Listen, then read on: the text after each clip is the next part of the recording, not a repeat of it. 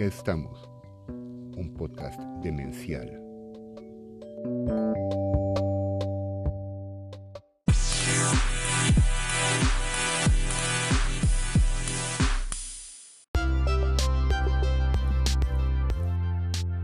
Listo. ¿Qué tal? ¿Cómo estamos? Buen día.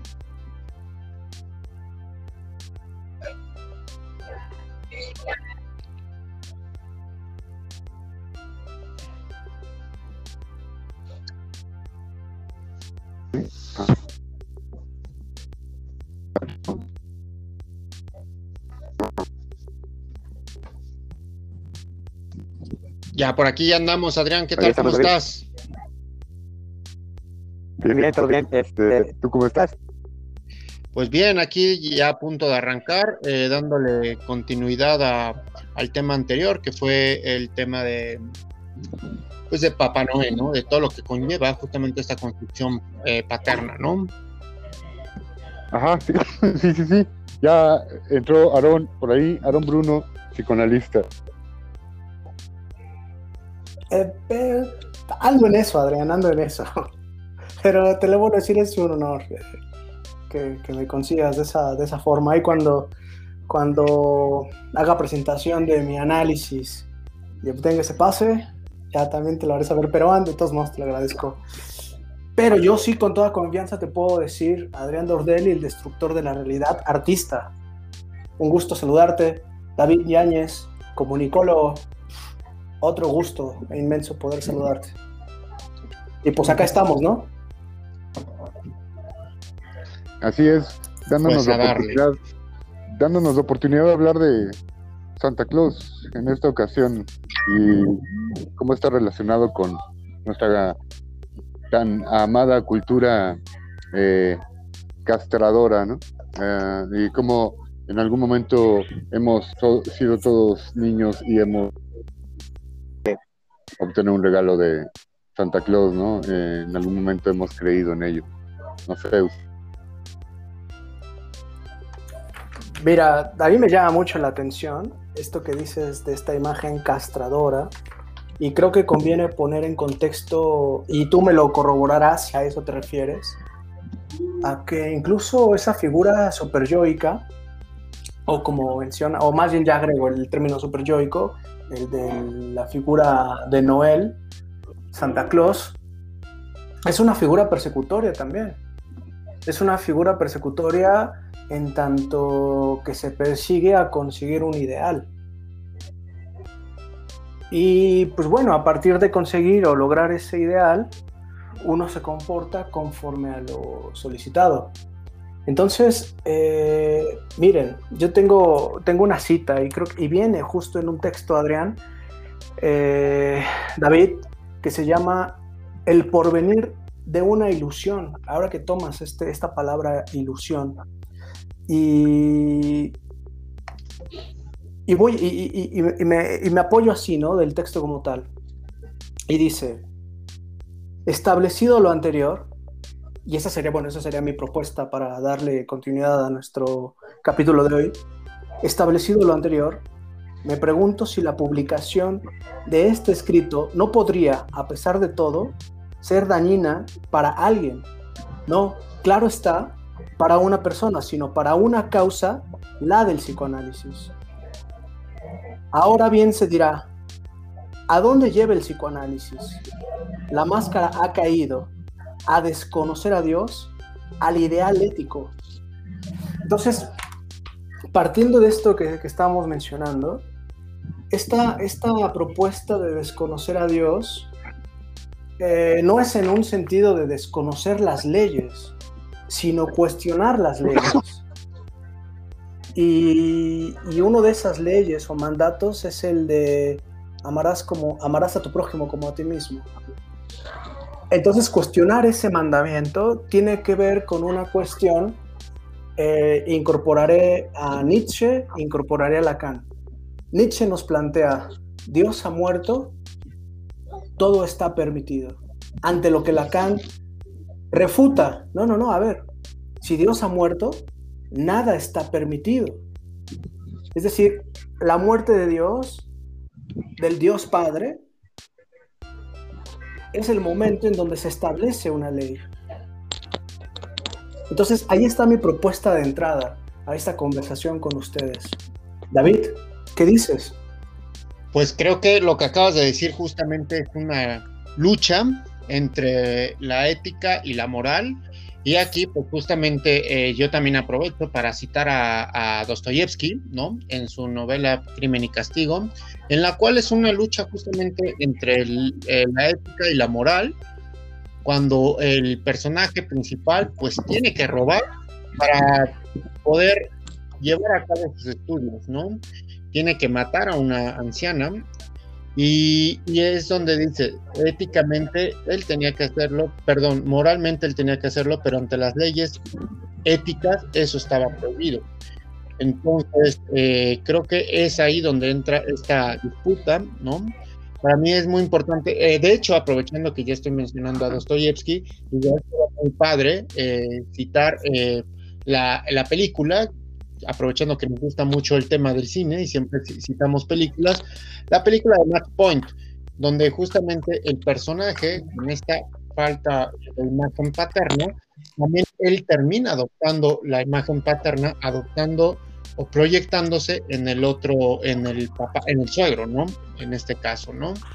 Entonces, al final, el ser humano termina por también darle ciertos significantes a, la imagen paterna, ¿no? Porque propiamente la paternidad no tiene que ver tanto con la procreación, sino también tiene que ver con una imagen, vamos a llamarle simbólica, ¿no? Eh, o representada, ¿no? Que era también justamente lo que eh, en algún momento platicábamos, como lo, eh, la, imagen, el imaginario, el real imaginario, ¿no? Que, plantea también acá, ¿no? Entonces, pues me gustaría que en este caso, a ver, Adrián, ¿tú qué piensas al respecto? Bueno, a ver, a ver, este, como que todo el mundo está sacando un autor ahorita, ¿no? Y yo me quedo pensando, pues a ver, yo, yo, digo, de, qué voy a echar mano, ¿no? Porque pues siempre estoy hablando de mí mismo. Entonces yo digo que no, así no. Pero, pues a mí me gusta mucho Batel, ¿no? Este, este cuate que, un francés, Georges Batel, que no sé si lo... Discúlpeme francés, pero el asunto es que este señor eh, pues, es un escritor oriundo de allá, de Europa. Eh, toma como y lo sagrado para ¿no? En el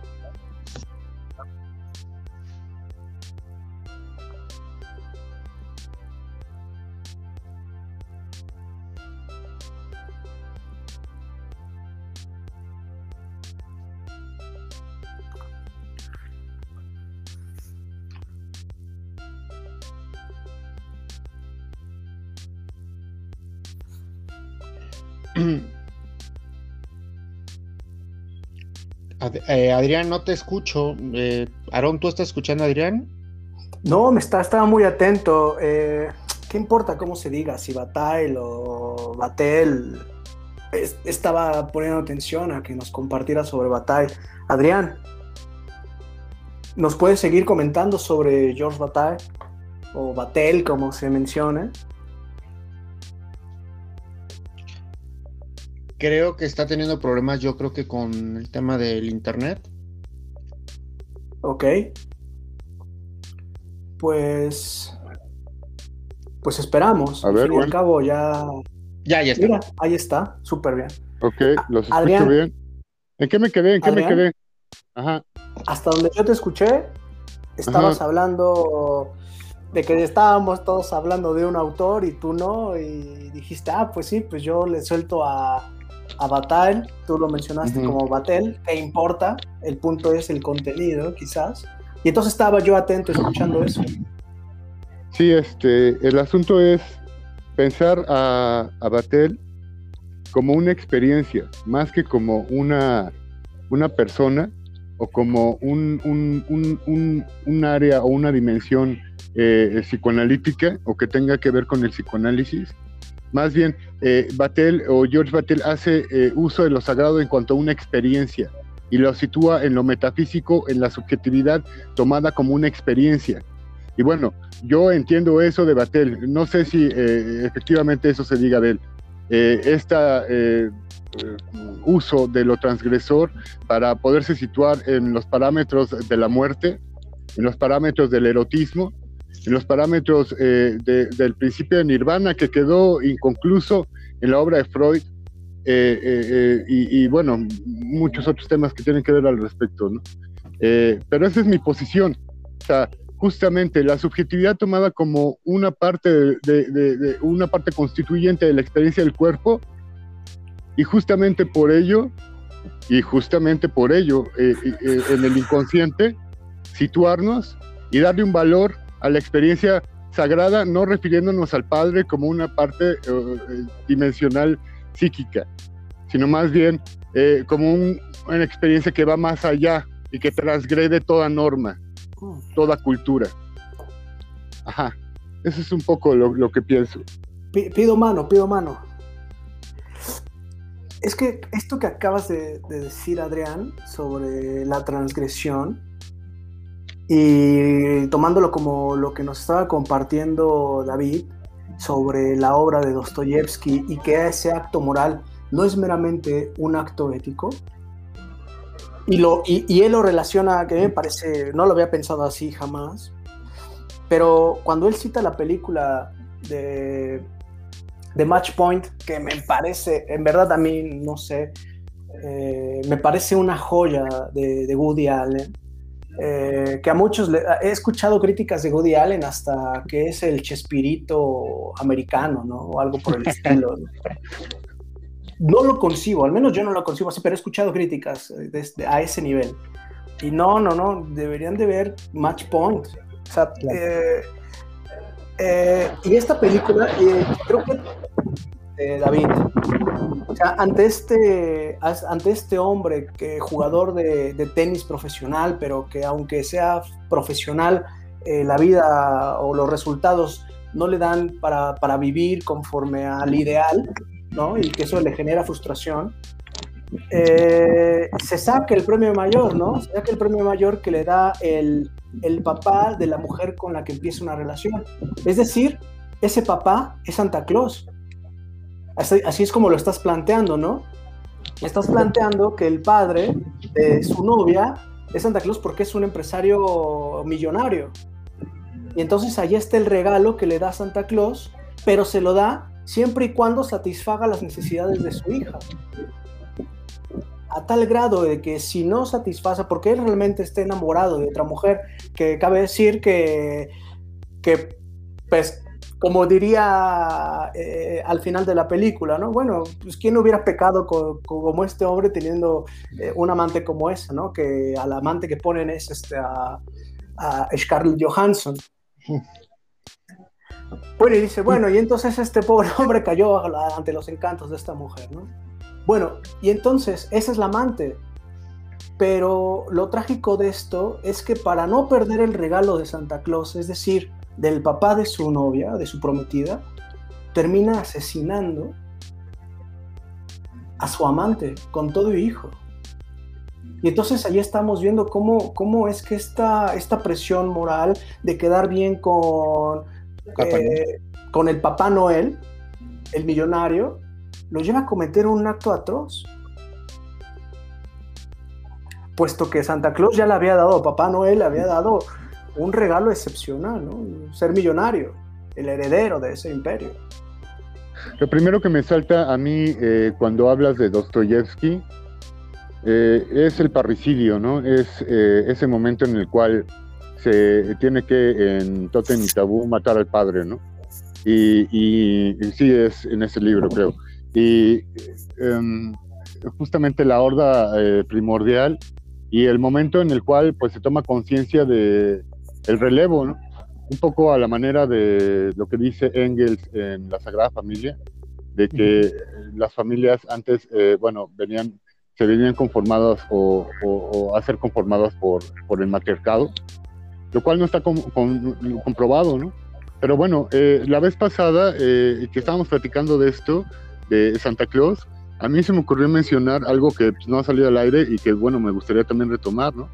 Que muchas veces Santa Claus, pues sí, sí refiere al padre, ¿no? Pero ¿qué es lo que hacemos con la mujer, ¿no? yo siento que eh, justamente la mujer, en, tanto no existe, eh, puede tomar este lugar de del padre, ¿no? a, fugir como un padre y, por lo tanto ser fantasmatizada desde el deseo. Es un poco la, una idea con la que vengo jugando ya desde hace un tiempo, pero bueno, no sé si este si si si, si quieran ustedes dar su punto de vista al respecto.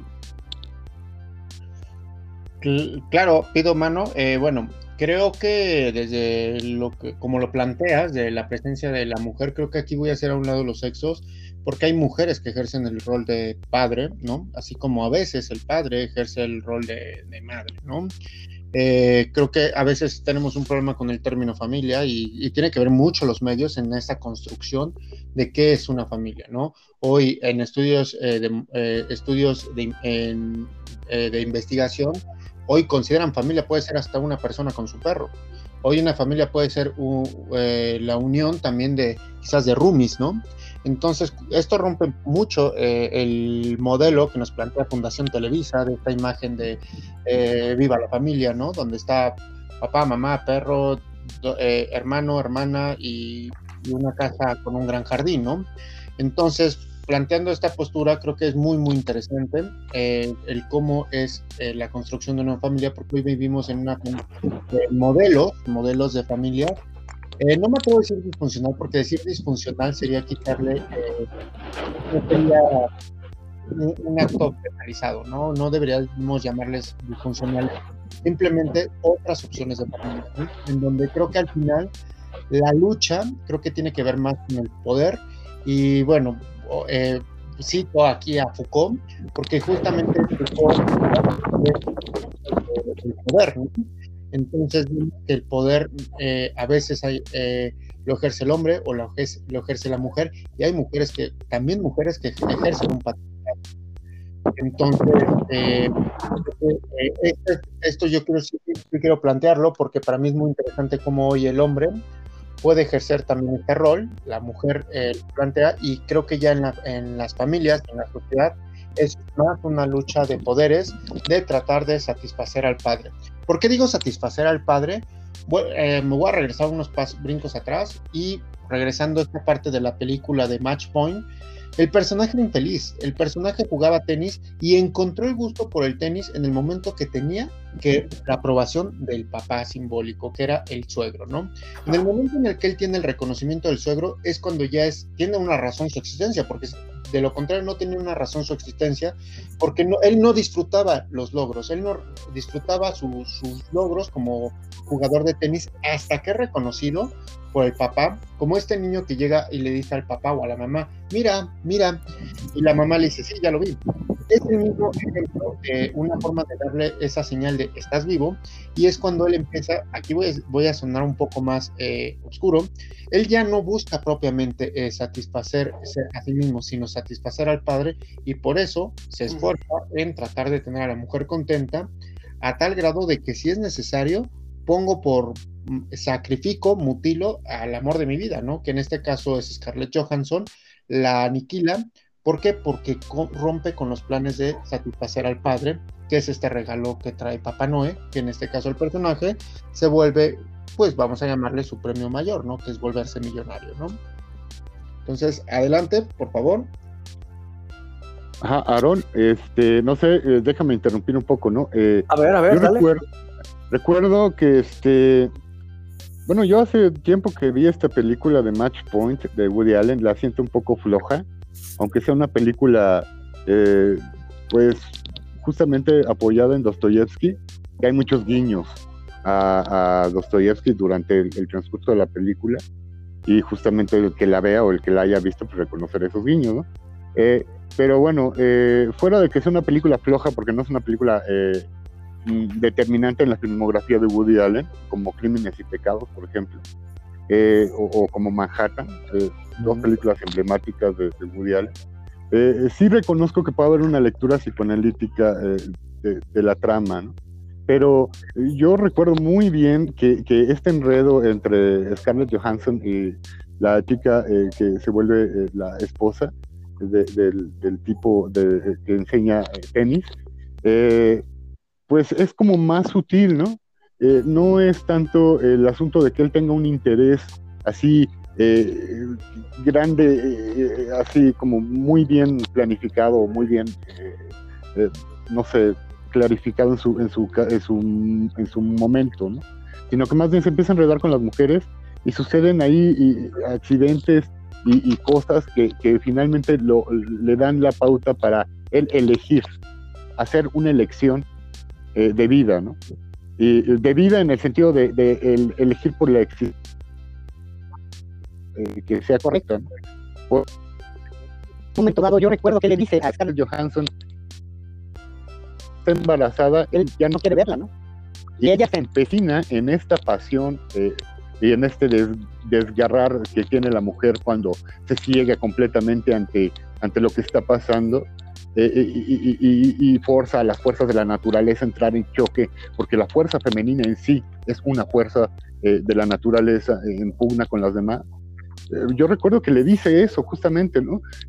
ya no me busques más, no te voy a ver más, y ella le dice, es que estoy embarazada, y tienes que venir a verme. Entonces, eh, yo creo que ese, ese punto de quiebre en el cual él tiene que decidir si, debe de llevar una vida acomodada o más de acuerdo a lo que se supone eh, el capitalismo dicta que deben de ser las cosas, o se chuta a la, a la chava esta y aparte eh, se libra de algo que él no quiere, que es una familia, ¿no? Justamente. Él no quiere fundar una familia con Scarlett Johansson.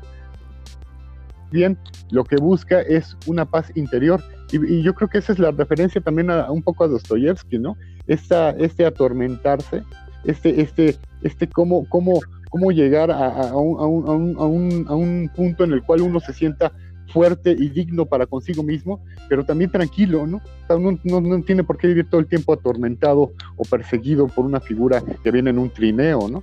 No sé, ¿tú qué piensas, Aaron? o sea, no tendría, y creo que eso es a lo que vamos, ¿no? O sea, no tendría por qué sentirse perseguido por una figura que viene en un trineo a cargarnos si no hacemos lo que él está diciendo. Estoy de acuerdo con eso, pero creo que lo que estás mencionando, y es lo que también pone, pone en duda la película, que, que, cuando tú hablas de una, de una paz eh, interna o algo así mencionas, pero esa paz o esa tranquilidad no sería, no, no tendría que ser a, costo de la vida de alguien más. Porque justo ahí ya salimos de todo parámetro de lo, de lo ético. O sea, se está cargando una vida para él vivir tranquilamente, para, y, ese tranquilamente es no perder el amparo, el amparo paterno, el amparo de Papá Noel, o sea, eso es, eso es, eso es pasarse de lanza, como lo hemos dicho en algunas otras ocasiones, ¿no? O dicho en términos quizás un poco más, más eso es atroz. Por ende, yo, yo, yo, recurro a la cita nuevamente, ¿no? Que a dónde nos lleva el psicoanálisis? A desconocer a Dios.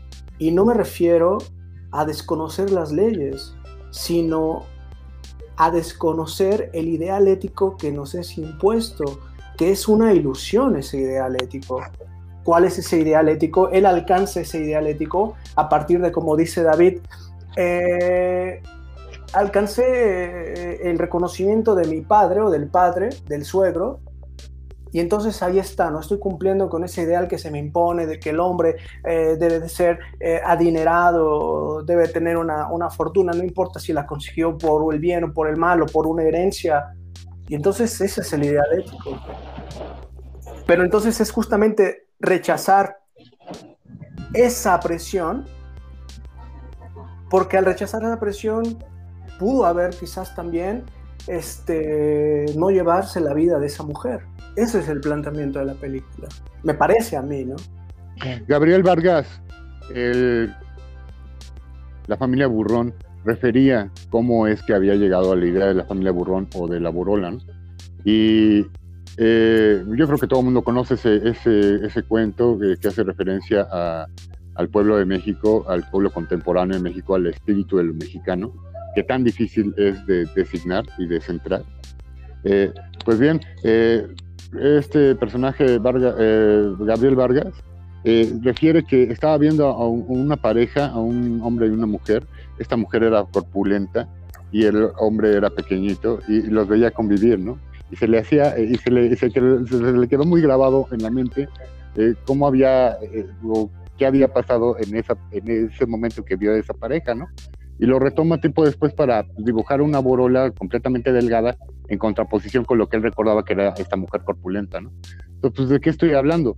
Pues sí, sí, es una ilusión, una ilusión que, para, que participa de una construcción, la construcción y la idea del amor participa en, en, la creación pues del, tanto de la ciencia ficción como de la pareja, que es un poco lo mismo, ¿no?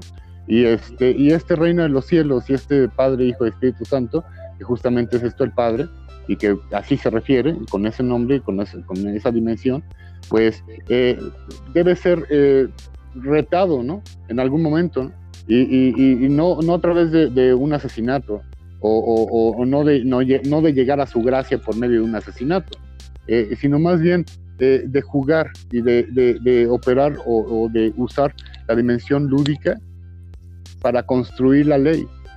O sea, para, para meternos en la ley, es decir, para hacernos parte de la ley. Porque siento que sí, que en un sentido debemos obedecer.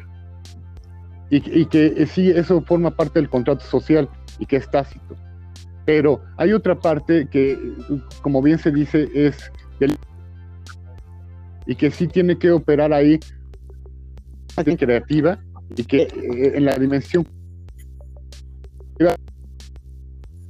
para que el hombre manifieste y exprese su dimensión creativa. los poderes operan y el fascismo y el poder y el bioterror operan mucho mejor. Y ahí es cuando eh, ya no sabemos qué ¿Tú qué piensas, David? Eh, muchas gracias, Adrián. Pues bueno, creo que eh, retomando, eh, voy a tocar este punto del padre, de tratando de regresar un poco a lo que es Papá Noé. Creo que también la búsqueda hoy bajo una estructura capitalista, creo que esta recompensa de quedar bien con el padre tiene que ver también con el tema de el uso y la aplicación del poder, ¿no? En eh, el caso, por ejemplo, rapidísimo de Matt Point, él tiene la aprobación del pueblo desde el momento en el que él hace uso del poder, ¿no? Entonces, creo que en el momento en el que tú haces y ejecutas el poder es una forma simbólica de acercarte al padre. Y esto, llevado a otras esferas, es lo que hace mucha gente al acercarse a la política, como una búsqueda del poder. Em, voy a poner un, ejemplo, un ejemplo quizás que nos corresponde como nación, que es el tema del narcotráfico. El narcotráfico es una búsqueda justamente de esta parte también de sobreprotección, de esta parte de sentir, eh, de sentir, sentirte arropado, sentirte protegido. Y siento que mucha gente recurre o es víctima de ser candidatos al narcotráfico justamente por esta vulnerabilidad y esta búsqueda del padre, ¿no? Eh, lo mismo en la política, lo mismo en el narcotráfico, lo mismo en muchas esferas, es esta parte de, eh, pues de, la búsqueda constante, ¿no? De, la búsqueda y al final vemos que hoy está esta imagen paterna, capitalista, eh, en, diferentes dimensiones, ¿no? Sí, sí, sí, sí. el asunto aquí es, el, el, padre representa el poder, ¿no? El, el paternalismo eh, presidencialista, pues el todo poder en la nación, ¿no? Eh, ahora eh, se refiere a, López Obrador, saludos, este, y mis respetos, este, como el Tata, ¿no? Este, como una figura también pues, familiar y que, pues, ¿por qué nos hace falta tanto referir siempre en términos de, del poder fálico, ¿no? ¿Y qué hay de, de, la figura de la mujer, ¿no? Insisto, eh, el matriarcado, como bien lo postula Engels en El origen de la familia, eh, que es un libro eh, que escribió después de la muerte de Marx. ahí se postula eso, ¿no? Que las sociedades en algún momento fueron matriarcales y que se le rendía tributo al poder de la madre y que no sé si la madre tenía que utilizar en ese momento un atributo fálico para hacerse valer, pero, eh, pero en ese sentido, eh, la madre eh, pues tenía pleno poder, ¿no? No sé, ahí está. Ok, ok. a ver, quiero, quiero hacer unas, unas acotaciones. respecto a esto que estoy escuchando y en torno a, en torno a la mujer. Hace, hace ya unos momentos atrás de, de nuestra conversación de hoy, eh, mencionaban el, sobre que algunas veces la mujer hace la función del hombre. Yo, yo, yo, yo podría decir que eso es, eso, es, eso es muy extraño. Porque eso es muy extraño y lo voy a decir por qué.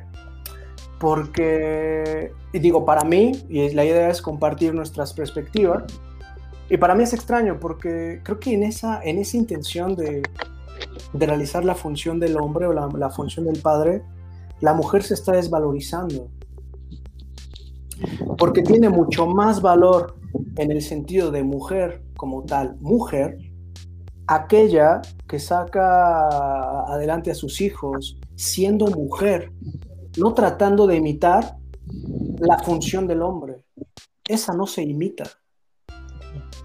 Entonces, ahí es donde me parece extraño que muchas mujeres digan que son madres y padres a la vez. No, en ese momento están desvalorizando todo su esfuerzo, el esfuerzo que, hacen como mujer, tratando de imitar al hombre. Eso es imposible. Entonces hacen una función materna, una, una, una función de mujer. Y entonces si realmente quieren valorizarse en el sentido como persona, deberían reconocer esa función, esa función como mujer simplemente, ¿no? Una mujer que saca a flote, más no una mujer queriéndose comportar como hombre para sacar a flote algo. Es por eso que me parece como muy, muy extraño. Y entonces lo que estoy haciendo con esa, con esa aclaración desde mi perspectiva es, pues, ¿qué importa si se llama matriarcado? ¿Qué importa si se llama patriarcado? El punto es que, cada, que, se respeten las, las funciones en este sentido. Y lo voy a hacer desde lo que plantea Lacan al final de un posible tratamiento sobre una cuestión preliminar a todo posible tratamiento de la psicosis. Él, eh, al final de ese texto, él plantea que no solo se trata de saber si la mujer eh, se adviene a la palabra del hombre o a la función del hombre, es decir, si hace caso o no de su palabra, o es decir, si hace caso o no de las leyes, sino de cómo lo que quizás convendría empezarnos a ocupar es de si la mujer da lugar o da transmisión a la ley paterna. Entonces, en lugar de que ella, en cuestión de, los, de los dichos que aparecen, yo he hecho más que tu padre. No, no, no, quién sabe si he hecho más que el padre. El padre es, algo simbólico. Y entonces es ahí donde incluso se empieza a desvalorizar eh, la, función del padre. Y entonces aquí es en donde, donde donde incluyo otra película que ya había citado, esta película llamada Carácter, que el niño, el niño intenta, ah bueno, es la, historia es de una mujer eh, que tiene una relación este, amorosa con su, con su patrón y la mujer queda embarazada y al quedarse embarazada decide irse, ¿no? Y criar sola al hijo. Está bien que lo, que lo críen sola, pero el padre él intentaba e intentaba eh, un tipo adinerado acercarse a ella y le pedía que se casaran porque quería estar con ella y hacerse cargo del hijo y la mujer no quería, ¿no? Entonces hay un momento en donde en esta película el niño está viendo hacia la ventana donde tiene su padre su imperio y el padre está viendo una escena en donde otros chicos roban alimento y de repente esos chicos le ponen comida a él y echan a correr. El fin que, lo lleva a los separos, que llega a los separos este niño, el niño dice que su padre es eh, el tal hombre, no recuerdo el apellido. Y entonces le llaman a este hombre y este hombre dice, cuando llega ahí, lo que dice es, jamás lo había visto. Y entonces, ese jamás lo había visto no es un, no es mi hijo, no es, no lo reconozco, sino es el, el, gusto que a él le dio al padre, aunque ahí lo dejó, aunque ahí lo deja, el gusto que le dio verlo por primera vez, ver al hijo del cual que se hacía cargo, y entonces lo deja ahí, lo deja ahí ante esa adversidad, y entonces la adversidad de pasar un tiempo en unos separos. Esa es la primera prueba que pone el padre. Y entonces eh, va poniendo pruebas el padre, haciendo y haciendo la función como tal, ¿no? No de que cumpla el ideal, lo que quiere el padre, sino de que el chico empiece, muy a la manera de Nietzsche, ir resolviendo solo sus adversidades. el, el, el, este, el, el, adeudar dinero, el salir de la cárcel. Eh, a ver, a ver, eh, si yo sí quiero, quiero interrumpirte con dos cosas, ¿no? A ver, una, a ver. Muy una muy importante es Nietzsche. Eh, en sí mismo es un movimiento eh, hindú en sí mismo, ¿no? Y por otra parte, lo sagrado eh, remite al sacrificio, o el sacrificio remite a lo sagrado. ¿En qué, en qué, en qué momento es permisible hacer uso del sacrificio, ¿no? ¿En qué momento transgredimos la ley y llegamos a la, a la nueva norma o a la, o a la, a la raíz de la normatividad, que sería tal vez el sacrificio? Y en ese sentido, pues, ¿a quién se le sacrifica? En el cristianismo, al hijo, ¿no? El padre sacrifica al hijo. Y bueno, aquí no hay una elección moral o de tipo ético, tal y como lo que vienes platicando, Aaron, pero pues sí hay una elección de tipo eh, sentimental, emocional, ¿no? Que se imprime en los corazones de la humanidad a manera de adoctrinamiento y de ideologización, que es eh, la muerte del hijo, el sacrificio o el hombre muerto en la cruz eh, y la adoración al respecto. Y bueno, eso tiene que ver con niveles y, y, y con capacidades de, de abstracción y de, de, esoterismo y de ciencias ocultas tal vez, pero pues también tiene que ver con niveles de adoctrinamiento, lo repito, y con niveles de ideología. que pues, hemos tocado mucho el, el punto de, de CISEC en cuanto a que debemos de, de, de, bueno, sí, se nos, se nos participa que debemos eh, seguir un orden establecido, ponernos una vacuna, eh, llegar a estar de acuerdo con todo lo que nos, se nos dice y, bueno, hacernos pelotas entre nosotros eh, a manera de un social. Con, se nos está planteando también que, que debemos de estar de acuerdo en estar solos, que no debemos de tocarnos unos a otros, eh, de, estamos de acuerdo eh, también, eh, aunque no lo estemos, en utilizar cierto lenguaje que Vargas Llosa pues se caga de la risa de esto del lenguaje inclusivo y, y, y muchas otras cosas que pues, tienen que ver con los, los diferentes feminismos, ¿no? que ni siquiera las feministas se ponen de acuerdo entre ellas y ya se están peleando, este, dice un dicho popular, entre mujeres, la peor enemiga de la mujer es la mujer, ¿no? Termino, termino, termino mi idea la idea cuando menciono que este padre pone a prueba a su hijo, e incluyo a Nietzsche, no es en el sentido como tal de sacrificarlo, sino de que cuando Nietzsche habla del superhombre, habla de aquel, es que el superhombre es aquel que se vence a sí mismo. Y entonces es, este, es esta prueba que el padre le pone de que se venza a sí mismo, de que venza las adversidades como tal no lo, no lo sacrifica como tal y poniéndolo en la cruz, pero sí lo pone a prueba. Y entonces es ahí en donde la madre entra en defensa y diciéndole, oye, eres bastante, eres bastante cruel, ¿no? Con, con, con el niño. Y entonces él dice, si lo pudiera ahorcar diez veces y con la décima se hiciera más fuerte, adelante lo haría diez veces. Y es que es esta figura, ¿no? De, de, y a lo que iba, es como, cómo es que la figura materna aparece como en protección también del hijo. No sé, hoy día creo que esta, esta cuestión de no se habla de la, de la depresión o de la debilidad del hombre, como hoy día el hombre es el que siempre está dependiendo de la mujer habla de una debilidad y entonces quizás también lo que estaba haciendo el padre en esa acción es que no siempre este niño dependiera del el amparo materno, no, no, no, no dependiera de, de, de, su protección toda la vida. Y entonces ahí es en donde aparece el padre, no esta figura que nos dibuja hablando de Santa Claus, que nos dibuja Coca-Cola, que nos, que nos dictan las leyes. No, el padre es otra cosa, el padre es aquel que separa lo que alguna vez estuvo unido. La introyección de la intro, perdón, perdón, la introyección de la ley y poder jugar con esa eh, con esa eh, introyección y crear a partir de ello. Yo creo que eso es importante, el, el poder establecer eh, un, una vida, una experiencia de vida que vaya acorde a lo que nosotros realmente queremos y, y, y pues ahí entra la voluntad, ¿no? Y no okay. y pues no es por, no es por quererlo tomar desde desde Schopenhauer, pero pues sí, obviamente eh, ahí opera una voluntad y, y una territorial, territorial, territorio, y una, bueno, un hacer territorio, ¿no? David, No. David. Me gustaría compartirles este dato. eh, bueno, ahorita como lo estás plantando, Aarón, en automático mi mente crea una, una imagen mental de la obra de, Goya, de esta de, Saturno devorando a su hijo, que es Cronos, devorando a, a Zeus.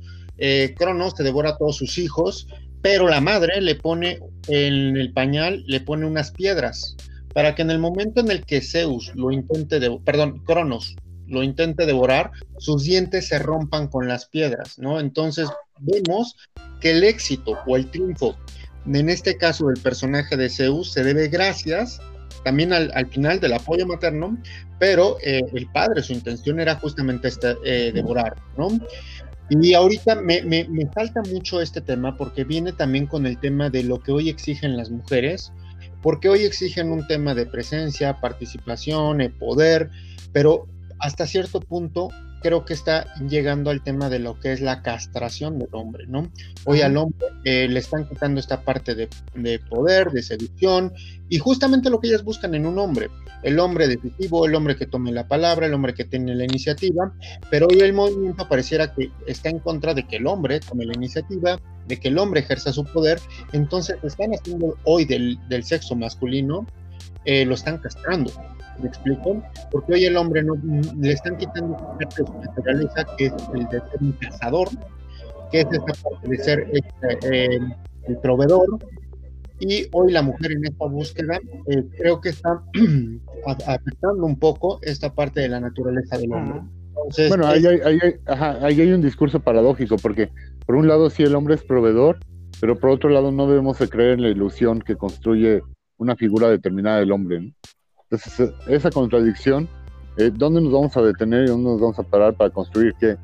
Y, para llegar a dónde. O sea, eh, el camino del guerrero, por ejemplo, retoma esta cuestión de hacerse fuerte, ¿no?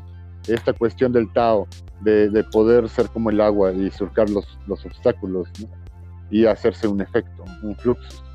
Pero eh, también es permisible en las operaciones de Carlos Castaneda ocupar un tirano y a través del tirano eh, mm, hacerse más fuerte, aprender del tirano. Es decir, esta figura que nos, uh, que nos tiraniza eh, y no es una apología de los sistemas tiránicos, pero sí es un uso de, la, de lo que, de vivencias que no van mm, acorde a cuestiones armónicas.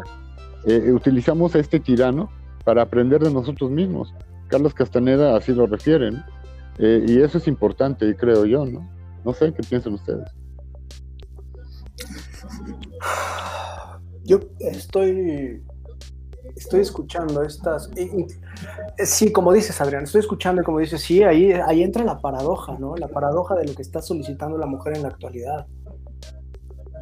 Y, y, y nosotros, y nosotros, o incluso fuiste tú, Adrián, que, quien empezó a hablar acerca de la, de la castración, ¿no? Y entonces es ahí, ¿no? Donde, donde aparece eh, y, no, y no tomamos lección, ¿eh? Y no tomamos lección porque esta pintura ya es bastante vieja y es lecciones que nos dejan los griegos a partir de la mitología. Y la lección que no aprendemos es esa, a que la castración de la que están hablando ustedes en este momento, no, y, y, y, cuando se habla de ese término, no es que meramente el padre ¿no? llegue y le corte como tal eh, eh, el apéndice a, a, al, al, hombre, al niño o al hijo, ¿no? porque va para tanto la castración va para mujer como para hombre. Pero lo que quiero decir es que no es meramente que, que ese apéndice sea arrancado como tal, sino de que el niño acepte la castración, es decir, que acepte esa separación. Tanto niño, me refiero niño, niña, ¿no? Entonces la castración tiene que ver con aceptar la castración, se, se hace hombre o se hace mujer. Es decir, que la mujer incluso acepte su cuerpo tal como es. Y no tratar de imitar, como por lo decía, por lo que decía, tratar de imitar al hombre en su función, incluso imaginaria desde el terreno de Lacan, porque cuando habla Lacan en el sentido imaginario, no es en el sentido de imaginarnos cosas, sino en el sentido de querer asumir otra imagen, la imagen del hombre. Entonces va en ese sentido. Más bien, cuando hablamos de castración, es una castración simbólica que tiene que ver, como lo dije hace un momento, es decir, dejar que Cronos haga su trabajo. Ese sería la- el planteamiento, sería la, la idea. ¿No? Bueno, ahí, está, ahí están también los sistemas este, totalitarios, ¿no? O sea, no sé, eh, ahí estás, David, también. Ajá. No, creo que efectivamente es una castración simbólica. La castración simbólica tiene que ver con el quitarle su naturaleza al hombre, quitarle esta parte quizás de, se- de sentirse eh, proveedor, de sentirse el, el que tiene la, la palabra, ¿no? Eh, desarticularlo, ¿no? Porque hoy el hombre eh, pareciera que las leyes hoy lo están desarticulando, ¿no? Bueno, pero si, si queremos tomar en cuenta que hay un, eh, también hay un planteamiento que, que podría referir al, al, al huir o al no estar en lo social digitalizado, ¿no? ¿Podrá uno eh, negarse a participar en ello? No lo sé. Es una apuesta que, que se chutó el Unabomber, eh, Ted Kaczynski. Ahorita está encerrado en, en Estados Unidos por poner un buen de bombas allá y este y sacar un manifiesto, el manifiesto de Luna Bomber, ¿no? Donde justamente hay un- un una reivindicación de, bueno, eh, los sistemas ludistas, es un neoludismo en el sentido de que está en contra de la tecnología, ¿no? Y habrá que eh, desarticular la tecnología para articular de nuevo al hombre. Ajá, Aarón. Pero es que a mí, a mí me parece radical la, la- la experiencia que empecé a revisar de, de este hombre, ¿eh? Porque lo has mencionado en algunas otras, otras ocasiones. A mí me parece muy radical eso que se hace, pero bueno, justo se convierte radical porque quizás los mandatos nos llegan y- e- y intervienen en el cuerpo como tal, ¿no? Y digo radical porque bien se puede hacer desde la experiencia creativa a la que tanto apelas, este, Adrián. Sea, si estamos hablando de Dostoyevsky, recordemos que Dostoyevsky, toda su obra está escrita a partir del deseo de querer matar a su padre. Cuando eso se hace realidad, cuando él a los 18 años, me parece, ve que matan a su padre, entonces es ahí donde entra su crisis, porque ve que se está cumpliendo algo que en algún momento él deseó. Sin embargo, una cosa es precisamente eh, tener una idea, eh, a, ejecutarla, como este hombre del que hablas. Dostoyevsky no mata a su padre, sin embargo, es esa culpa la que hace escribir su obra. Por eso, Crimen y Castigo, eh, bueno, toda la, obra de Dostoyevsky habla del parricidio, pero también hay una, pero eso le genera culpa a él. De ahí, de, ahí que, que incluso eh, recuerdo que una de las propuestas, o sea, voy a citar una de las propuestas de uno de los últimos directores de La Castañeda, eh, creo que se llama Alfonso Millán. Alfonso Millán eh, propone que los ataques epilépticos están relacionados con, con el actuar criminal. Y ahora, tomando esa propuesta, o sea, que, me, que, me, que, me, apoyo, por eso digo que no todos los psiquiatras andan en la misma cuestión de solamente colocar este, medicamentos en los cuerpos, si no hay otros o hubo otros que le, daban a la, a la cuestión de, de, hacer análisis también, es Alfonso Millán es su propuesta y, y, y, y, conecta con lo que sucede en Dostoyevsky. A partir de la culpa, los ataques epilépticos de Dostoyevsky eran a raíz de que era un autocastigo por haber deseado la muerte de su padre e incluso que eso se haya materializado. Pero Dostoyevsky lo pone en una obra. No lo hace, no, no lo ejecuta como tal, como, como este hombre que planteas. O sea, eso es lo radical. Bueno, bueno, eh, perdón David que, que, me tome este lugar, pero eh, habría que también revisar el asunto de que en Dostoyevsky se junta la figura del místico y del loco y la figura del parricida. O sea, aquí en Dostoyevsky hay análisis al mil. Eh, no solamente nos centramos en la figura de este asesino eh, ideal del padre, ¿no? Sino también nos, nos, sumergimos en la dimensión ya no tanto de la culpa, sino del starets, de, del monje místico, del Rasputín, ¿no? De aquel que está más allá de, de, del bien y del mal, diría Nietzsche. Pero cuando hablo del autocastigo, es porque quiero incorporar una obra que se llama de, él, el, jugador. Esa obra El jugador nos muestra realmente cómo él vive esa culpa. Sea, eh, eh, recordemos la, o si no, hacemos revisión de la, de la biografía de Dostoyevsky, Dostoyevsky era un hombre, un jugador empedernido, que no estaba contento hasta verlo todo perdido, hasta estar en la miseria.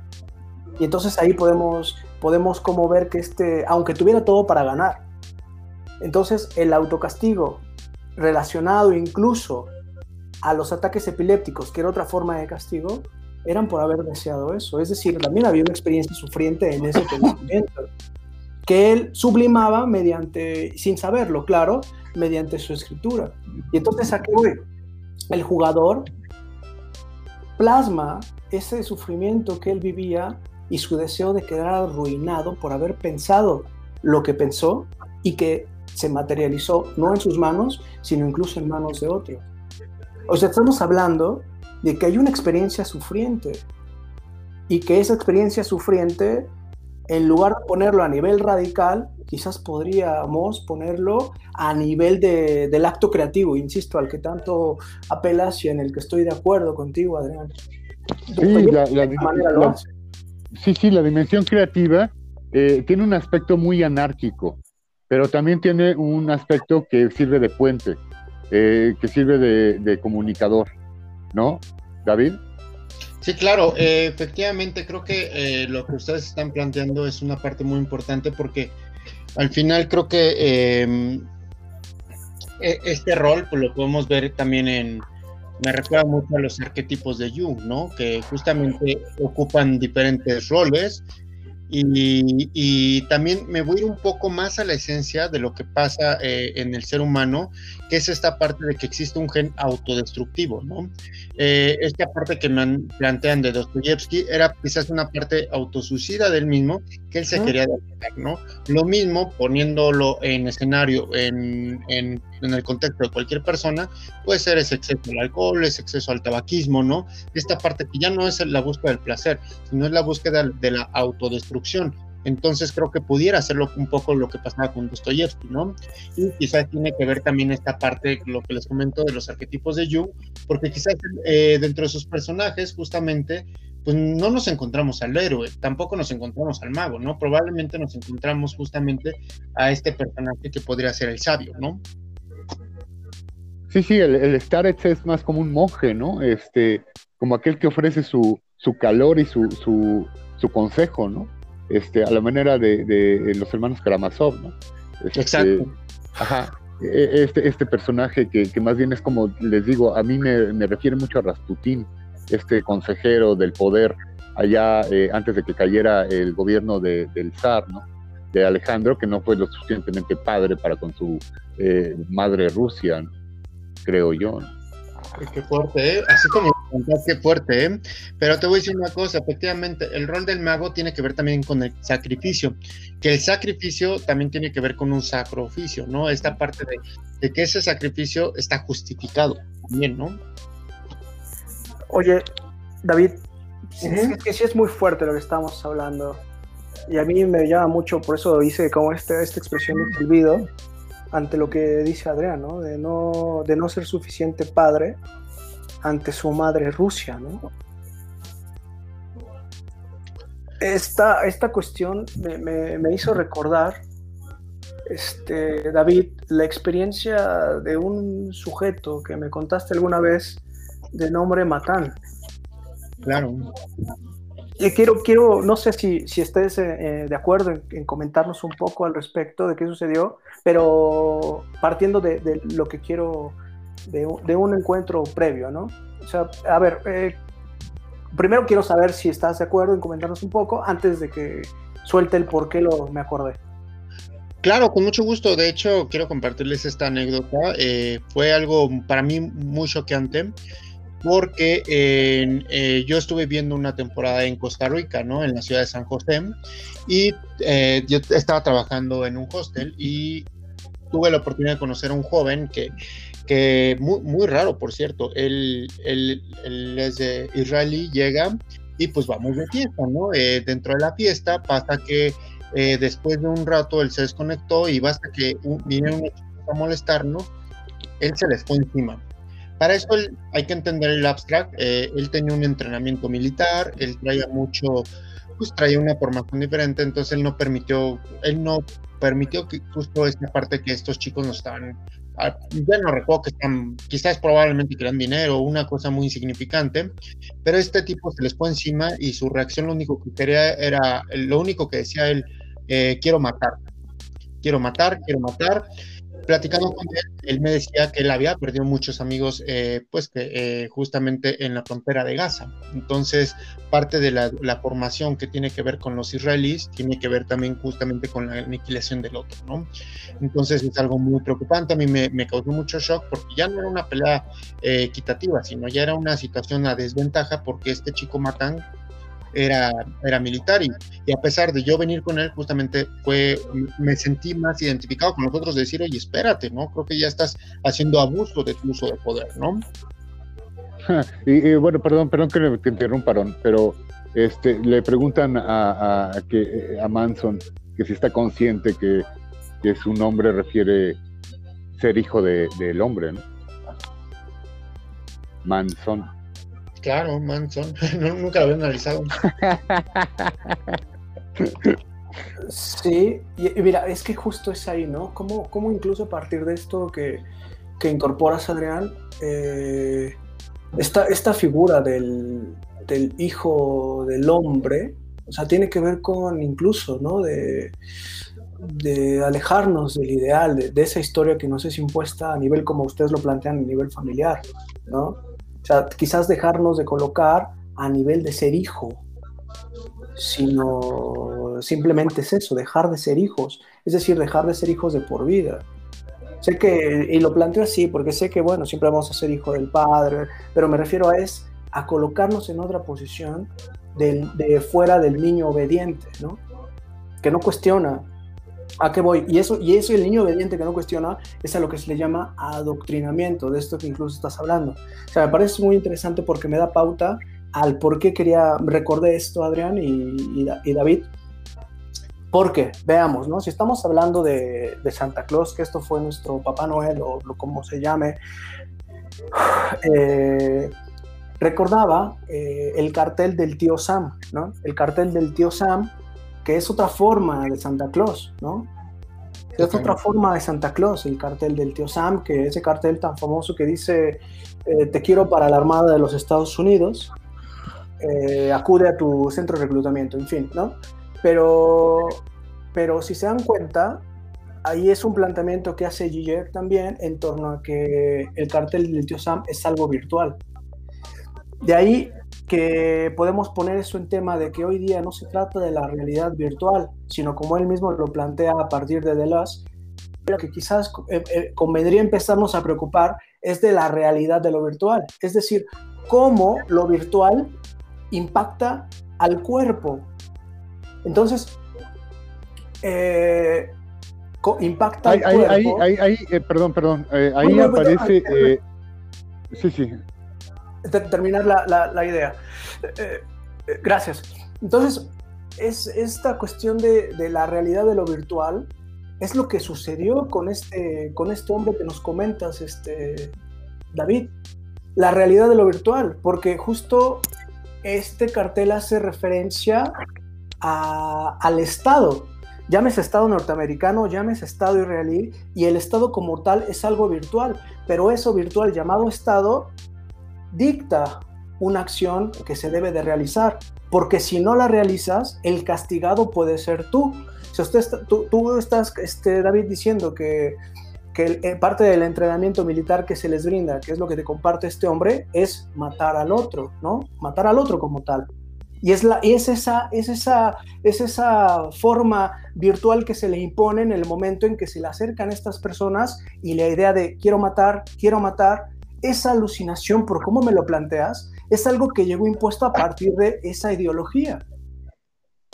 Si lo vemos en ese sentido, se le impone la ideología. Bueno, eh, yo lo, lo, que iba a agregar, perdón, Ajá, Adrián, Adrián, es, sí. eh, que ahí donde eh, quise interrumpir eh, aparecía el hombre sentado de pues no Eh, este hardware, eh, operando una computadora eh, ante la realidad de lo virtual eh, impacta el cuerpo eh, en el hombre sentado, que es justamente lo ¿no? Eh, El- el- este, este, eh, estar sentado ante la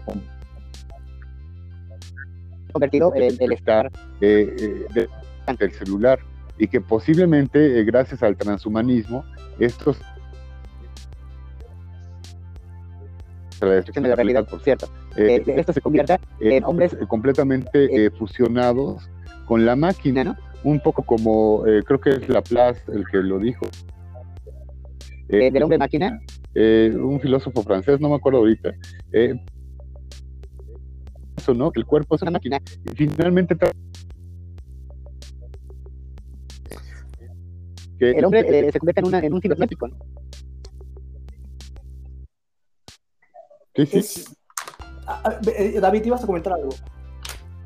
Sí, eh, bueno, esto que dices que el hombre se convierte en cibernético también lo plantea justamente eh, eh, Noval Yuval Harari, ¿no? Que- lo denomina transhumanismo, ¿no? De hecho dice que el sapiens, lo que conocemos hoy como el humano, es la última especie porque a partir de ahora viene una era donde justamente vamos a vivir esta, esta transición en donde vamos a ser mitad, hum- mitad humanos, mi- mitad eh, robots y hasta llegar a, a una parte en, la que seamos gobernados. De hecho, hoy no muy lejos, hoy vivimos una el principio de una algocracia, ¿no? En donde los algoritmos van a empezar a gobernar debido a que el humano ya no, eh, no pudo dar solución a muchos problemas. Hoy a través de algoritmos va a más equitativo, aparentemente, porque al final dentro del algoritmo, en el momento de su construcción, entra un sesgo que al final se convierte en humano, ¿no? Entonces, miren, creo que ahí está, estamos conectando y lo estamos llevando a otro nivel y quizás ese otro nivel lo podamos abordar en un siguiente capítulo. Pero miren, lo que partiendo de la, de la asociación que hizo Adrián, de eso que virtual y que refiere cuando le preguntan a Manson qué se siente ser el hijo del hombre, es que la acción de que, que estoy recordando y tú nos comentas, justo este hombre Matán actuó como el hijo del hombre. Es decir, el hombre es el Estado, él el hijo, que ejecuta su mandato. Entonces, por eso es que a mí me pareció súper importante la cita que aparece en El porvenir de una ilusión, en donde la función del psicoanálisis o a dónde lleva el psicoanálisis es a desconocer a Dios. No es a desconocer las leyes, sino a desconocer esos mandatos ideológicos para no seguir siendo un niño, sino un adulto que solamente obedece sin cuestionar. Entonces, Sí, en- prácticamente en aquella- este hombre actuó como Manson, como lo dice ¿no? actuando la voluntad del padre de, a- a- llamado el Padre Estado. Eso es, eso es a lo que justo hoy eh, quería, bueno, hoy te quería transmitirles, ¿no? Este, esta padre de Santa Claus, ¿no? Este padre llamado Santa Claus, llamado eh, cartel del tío Sam. O sea, la acción es ser un buen niño, ¿no? Más bien es ser, convertirse en un adulto, no seguir Oye, siendo no, el cartel de Santa, el cartel de Santa, el cartel de Santa, la, la- un poco la rebelión del juego. Ajá, sí, David. No, nada más rapidísimo. Quería comentar entonces este punto, Aaron. Entonces, lo que tú estás diciendo, y, eh, o, o bueno, al menos así yo lo interpreto, y creo que me sirve más pensarlo así. El que cumple no es al que le traen juguetes, sino el que se atreve a revelarse al padre para que no le traiga juguetes Santa Claus. De la, sí, claro, pero es incluso ocultándole cosas, ¿no? O sea, es decir, ocultando cosas que también hace el padre, ¿no? O sea, Claro. justo es eso, justo, justo es eso. Que eh, no me revelo ante él para que me siga trayendo, es decir, seguir siendo un niño. Y es lo que sucedió con esta película en Match Point, ahora que lo planteas. No me revelo ante su voluntad, que su voluntad es cuidar a su hija, en lugar de darle rienda realmente al amor que siento, a la pasión que siento, porque si no, me quita los regalos navideños, es decir, toda esa fortuna a la que está en juego, ¿no? O sea, su debilidad. ¿Sí? En efecto. Sí, Adrián, sí, un poco, un poco, un poco hay de eso. Eh, un poco, les digo, el juego. Y, sí, aguantar el castigo eh, de Santa Claus eh, por llegar a la dimensión estética, que también, pues, eh, pues, tiene un precio a nivel cuerpo. Pero sí, sí, sí, este, pues aquí estamos, acá estamos y, pues no sé cómo, cómo andemos, pero para la próxima pues, seguramente andaremos bien. Yo creo. ¿no? Yo en este momento estoy así temblando de la emoción, de, de- de- de- en serio, ¿no? De- de- del- del gusto que me da conversar con ustedes. Y, y ahí está nuestra propuesta, o este, este nuestro cartel de Santa, que más bien sería nuestro, nuestra intención de, de empezar a cuestionar los mandatos, ¿no? Sí, porque creo que al, al niño que no le traen, aquel que se reveló al padre por el cual el castigo no le trajeron, creo que también es muy bueno considerarlo porque realmente no está haciendo nada malo. Quizás probablemente se atrevió a cuestionar al padre, ¿no? Entonces, eso es un castigo social, sí, que no le hayan traído nada, pero probablemente está haciendo algo bien, ¿no? Exacto. Está haciendo bien las cosas. Entonces, probablemente quizás la señal de ir en contra también del padre pueda ser algo bueno, porque lo mencionabas, ¿no? Con esta cita que, que decías que quizás se trata de eh, ir en contra de negar a Dios, ¿no? Pero siempre con la ética por el medio, ¿no? Siempre, siempre con un camino recto y siempre a la manera budista, ¿no? Con un, con un tercer camino. Entonces, creo que con esto que acaban de decir, tendríamos que tener presente que no, que, que no todo acto moral es un acto ético. Porque miren, ¿por qué lo planteo así? Porque en esta anécdota que estamos planteando de este hombre Matán, él estaba ejecutando un acto moral. Moral, ajá. Moral ante quedar bien con el padre Santa Claus ideológico Estado. Sin embargo, ese acto moral no fue un acto ético. Ese acto moral de match point, de quedar bien con el padre millonario eh, suegro y matar a la mujer que realmente le generaba pasión, no fue un acto ético. Perdón, es, sí, moral de quedar bien con el padre, pero no fue un acto ético, sino todo lo contrario.